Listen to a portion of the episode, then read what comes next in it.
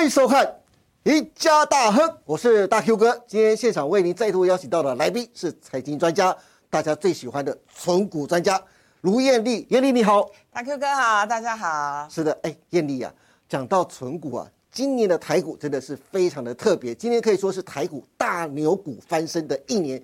继年初开始，有广达、伟创、光宝科，以不到半年的时间哦，股价纷纷涨倍。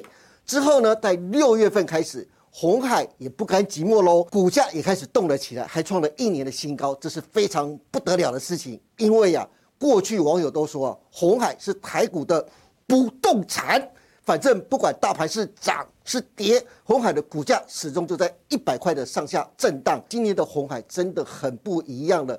不但今年将配发五点三元的股利，创下三十一年的新高哦，殖利率更突破去年的百分之五，预估上看百分之五点一三啊！因此很多投资人就问喽：红海的股价这么的强势，加上百分之五以上的殖利率，红海可以拿来存股吗？现在又是红海存股的好时机吗？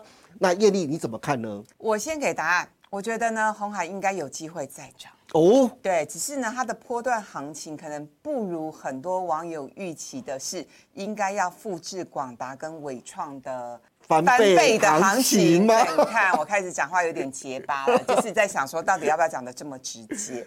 好，就是直接一点。对，其实就是还是会涨啊，但是并不会呃 double 或者是三倍以上的行情哦。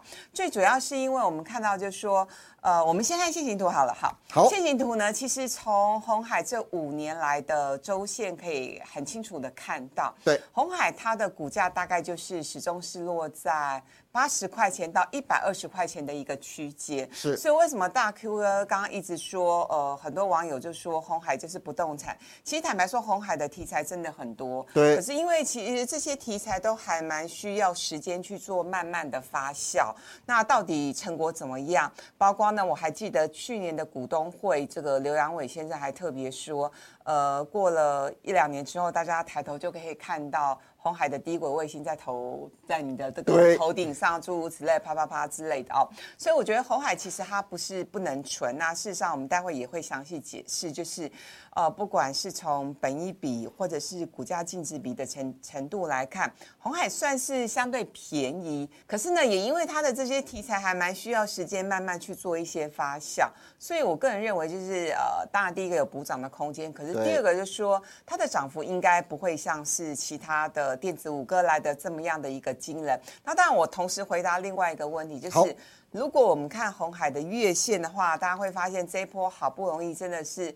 今年以来已经涨到了一百一十六块，可坦白说，我觉得一百二十块以上会是比较大的一个压力区哦。对，意意思就是说，其实呢，就像我之前很多我的观众跟我的朋友都来我的频道留言说，拜托你们不要再分析红海了，是，因为因为红海太容易操作了，八十元以下就是买买点，一百二十元以上就是卖，真的。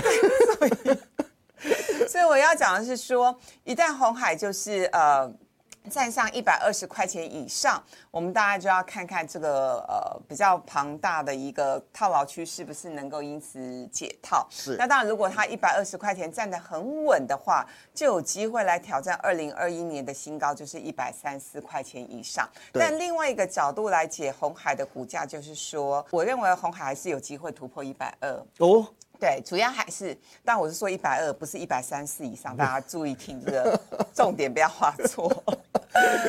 主要还是因为我对台股有机会上一万八这件事情，我是充满了信心。哇，倒不是说要立刻哦，因为因为这一波其实就是说很多的散户还没有进来，但是我们看到了。外资法人还有中实户都纷纷进来，那年底还有一个总统大选的行情，所以我个人的看法是这样，大盘应该是有机会冲到一万七千七百或一万七千六附近，那有可能拉回，那拉回之后再攻万八以上，所以这个是我自己比较希望的走法。那当然我也不是神啦，不见得说这个这个走势到时候一定会。呃，完完全全、扎扎实实的一个出现，但我自我自己是比较偏多去思考，因为毕竟我们看到日股其实也是创了三十几年来的新高。对，那其实台股的体质并没有比日股差，所以呢，呃，如果有机会的话，下次我们可以来讲，其实这一波台股的走势，其实已经跟日日股是亦步亦趋，也就是说，我认为日呃，连日股都创新高了，台股也有机会是挑战新高的一个情况。是的，嗯。不过刚才呃，叶丽特别提到了。你看红海大概一百二是一个非常重要的一个关键，对不对？如果能越过的话，它可能会继续再往上，因为现在距离现在是股价大概是一百一十六嘛，那距离一百二也不过剩下三四块钱。对，如果投资人说问存股的话，这个价位点可以存股吗？呃，我觉得分批存意思就是说，我刚好提到一个重点，大盘只有机会来到一万七千七百点，或者是一万七千六百点附近可能会拉回。那这个拉回的行情，也许是八百点或一千点或一千多点，但呃，拉回呢，反而是让大家上车的好机会。意思就是说，这波拉回之后是为了走更长远的路，那极有可能是过万八。甚至呢过历史新高哦，那所以呢拉回，大家可以去买一些你自己很喜欢的股票，嗯，比如说买台积电啊，或者是你很熟悉的一些电子五哥的股票，或者是我们今天分享的一个红海。那所以，如果一旦大盘有些拉回的话，我想红海也是会拉回啦。所以呢，当红海在比如说最近一百一十五、一百一十六，你觉得已经存不下手的时候，我觉得可以做一些分批布局是没有太大的问题。然后我们回归到一些基本面来跟大家做一些分享哦。好，毕竟我们也是一个优质好节目，不是只讲价位的。难难道讲价位就不是优质的吗？哎，也不是，就是我们先讲完价位，多 先讲完价位，我们来分享一些这个基本面哦。好，那呃，其实红海大家都很清楚，它是全球最大的这个呃电子代工。的厂商哦，对，EMS 大厂。那现在它的全球布局，中国大陆、欧洲啊、印度啊等等。都有，那不过事实上，它在呃中国大陆的产能还是高达七成，所以为什么呢？它第一季的这个呃营收，第一季的 EPS 其实是有点不如法人的预期。那当然就是说，第一个中国大陆的呃复苏其实是比想象中的还要来得慢。那第二个就是呃红海它也认列了一些业外的一个亏损，所以我想第一季是比较不如预期。就像刚刚提到红海他们其实这两年喊出来的口号就是要切入电动车、数位健康、机器人等等，其实这个。都是三大新兴产业的，也都是未来的明星产业。只是说，到底能够有多少的具体的一个成果？我觉得这个是法人对于红海的本意比能能不能够进一步从目前的十倍。调高到十二倍，甚至到十五倍。是，如果真的是十五倍，以红海明年的 EPS 来评估，我目前看了几份外资研究报告，都认为红海今年的 EPS 大概还是会落在九块多，主要还是因为它第一季太差。对，那它去年大概是赚一个股本。是，可是呢，如果从这个第一季的谷底走过去之后呢，明年大概有机会挑战十一块多。那如果是 EPS 十一块多，那本一笔也有机会调高到。十三倍到十五倍，哇，那红海不得了，真的不得了哎。对，那现在就连广达的本益比都到二十倍啦。是，可是外资给予广达、伟创跟给予红海的本益比就是没港啊。对，那没港的原因就是我们刚刚讲的，就是它的这些呃，不管是电动车或者是 AI 的部分，其实是。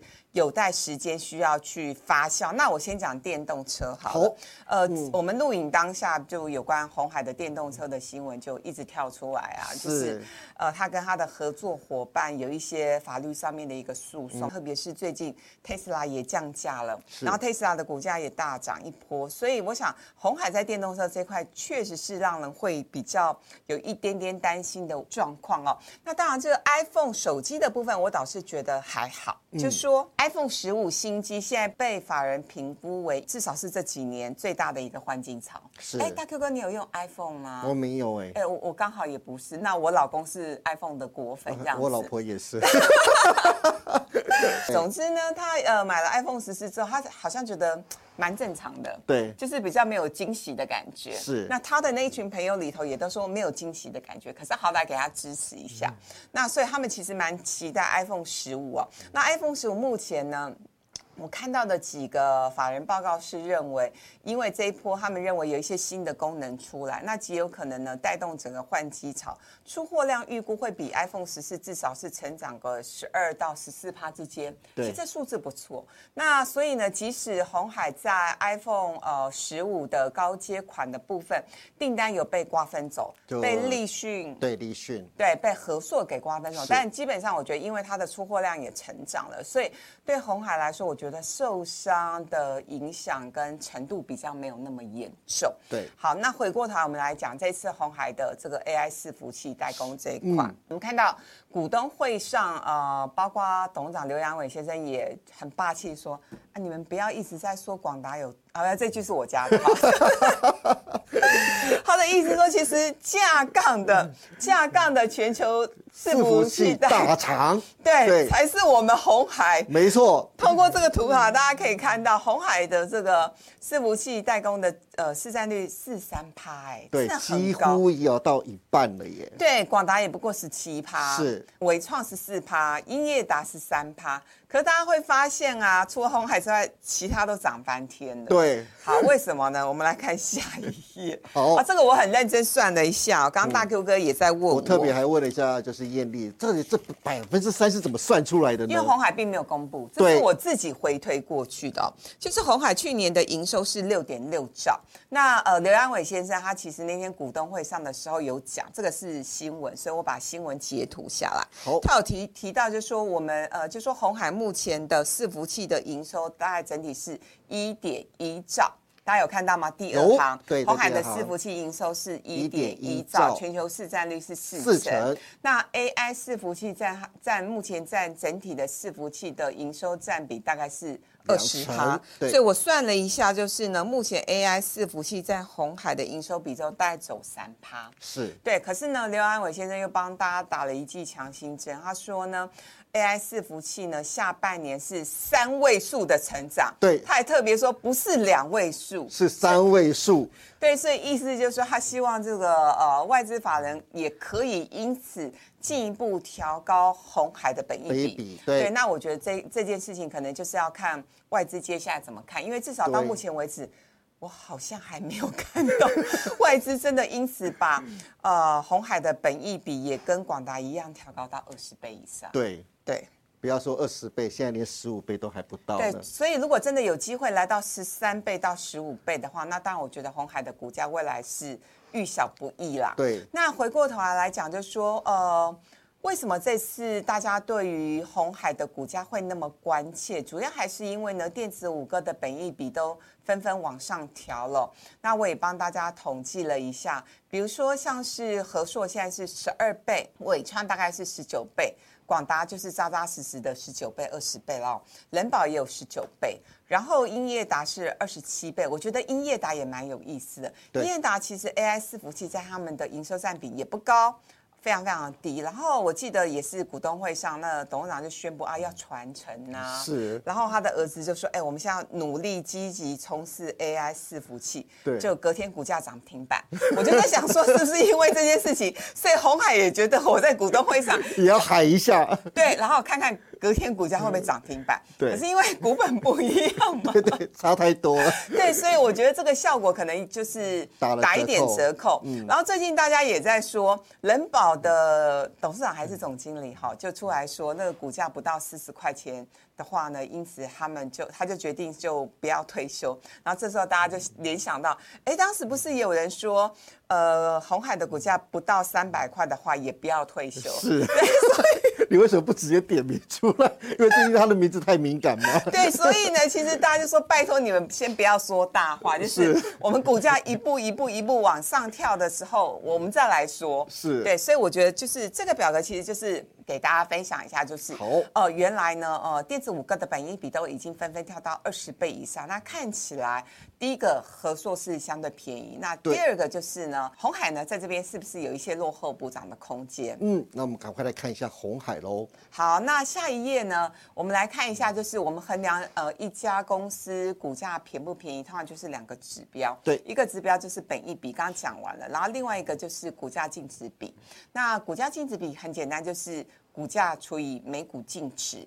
那透过这一张字卡，大家可以很清楚的看到，红海目前每股净值是一百零四点六五。那今天我们录影当下的收盘价大概是一百一十五，所以它的股价净值比大概就是一点一倍嘛。那一点一倍，坦白说也不贵，一点一倍其实就呃所谓的价值投资算是蛮好的一个位置点。对对，意思就是说，其实我们呃如果有学过价值投资的话，通常我们都会告诉大家，当股价值净值比小于一，最好是来到零点七、零点八的时候，你就。闭着眼睛给它买下去，眼睛还是不要贷款好，我们投资要量力而为。对对对，就就是闭着眼睛去长期持有这家好公司。那当来到一的时候，我觉得也还算是相对的合理。对，可是呢，那现在来到一点一五倍，我也觉得也还好。所以呢，呃，相较于其他电子五哥，红海不管是本一比或者是股价净值比，我觉得都都算是相对安全合理的一个位置，都符合投资价值。对，那讲完红海，我们花一点点的时间，我们来谈一下红海集团当中呢，其实总共有呃。将近三十档股票，对，那可以选的标的还蛮多的。那我也帮大家整理了一下，就是呃，本一比比较低的这八档股票，像是真鼎 KY，呃，还有华汉金鼎。啊，本益比目前大概是落在八到九倍之间。那凡轩跟红海大概就是十一、十二倍，然后 GISKY 天域大概是十三到十四倍之间。是，而其实我觉得基本面都不错，各有各的题材。比如说华汉就是工业电脑，对。然后像是凡轩就是台积电概念股，它其实股价也都还蛮稳定的。那 gsky 呢，还有天域就高价股喽，相较之下的高价股，那。当然就是以天域比较贵啊。那呃天域来说的话，我当然我觉得就说啊，其实华汉也蛮贵的，两百多块。那呃，只是说它的股价的波动度比起。真顶 KY 相较之下的波动度稍微高一点点，所以如果是站在纯股的角度，你比较不希望、不喜欢股价有太多的一个波动幅度的话，我觉得真顶可能会是大家的首选之一。当然，凡轩也还不错，凡轩目前股价也是三位数的一个情况。但是说到反旋，反旋毕竟是跟着台积电而动嘛，对不对？可是真顶 KY，大家之前对 PCB 的前景一直都有疑虑，对？难道真顶已经走出了 PCB 的产业的疑虑了吗？对，那特别是我们来看它第一季的财报真的是很差。坦白说，当它公布第一季财报的时候，我有吓一跳，哎。这个季增已经，对它季增是负九十趴，大家可以看一下，就是它的第一季的 EPS 只剩零点五三元，然后我们跟二零二二年的第一季一点九八元比较起来，是，还有二零二一年的第一季一块钱比起来，大家都是腰斩的一个概念。对啊。那不过就说，因为它大部分的营收来源也是在中国大陆，是。然后中国大陆我们有说，呃，中国大陆目前是属于比较冷复苏的一个情况，可是因为大家去想一下，就是最近习近平也开始有一些比较信心的喊话了，对对，然后他也接近了很多的。呃，这个比如说像 Bill Gates 也接见他了，所以我觉得他在经济上面确实有一些想要试图去做一些新的琢磨了。嗯，所以我觉得中国大陆这个会慢慢复苏起来哦。包括真鼎 KY，他们前一阵子也是在股东会上，那董事长也有特别强调，就是上半年大家特别是第一季就是他们的谷底了，那第二季会慢慢回来。是，那第三季本来就是他们的一个传统的旺季，只是就目前今年的情况来说，因为真鼎 KY。去年的 EPS 是十五块，也就是说撇开今年不讲，它过去几年 EPS 大家也是逐年往上跳。对，其实所有红海集团的相关股票里头，我大概自己最喜欢的就是真鼎跟凡选，因为我觉得真鼎其实一直都是财报很透明，然后也比较好去预测它的营收跟获利的一个节奏。可是因为它第今年第一季真的太差了，所以我反而觉得当它第一季是往下掉的时候，我们可以利用它股价遇到一些倒霉事情。去做一些逢低承接。那我刚刚有特别强调。它去年的 EPS 大概是十五块钱，今年大概没有办法达到十五块钱。我相信，我想今年有个可以赚一个股本，或者是到十一块钱，应该就很不错了。那所以如果我们回到上一页，上一页现在股价是一百零六，如果呢，它今年还可以赚到十一块钱，哎，股价也不会太贵啦。对，所以呢，如果有兴趣的人，大家也可以利用它，就是有一些比较大幅度的回档，或者是就定期定额慢慢买。我觉得随着中国大陆。慢慢的复苏，或者是整个产业，因为不管是未来要发展 AI 或者是机器人等等，其实我觉得 PCB 还是蛮重要的一环啊。对，的确是的。好的，那今天再次谢谢艳丽帮大家介绍了最近市场上非常热门的大牛股红海，准备开始要成为奔牛了。强势的股价表现，加上百分之五以上的殖利率。是不是可以拿来存股？业力把红海跟电子五哥来做比较，觉得红海的股价真的太委屈了，因此给了非常肯定的答案，希望对存股族都能有所帮助。那今天非常谢谢艳丽，更感谢大家的收看，别忘记请大家帮我们按赞、订阅、分享以及开启小铃铛哦。您的支持是我们节目成长的最大动力，更欢迎大家每周一、三、五下午的五点半持续锁定我们赢家大亨。我们下次再见喽，拜拜。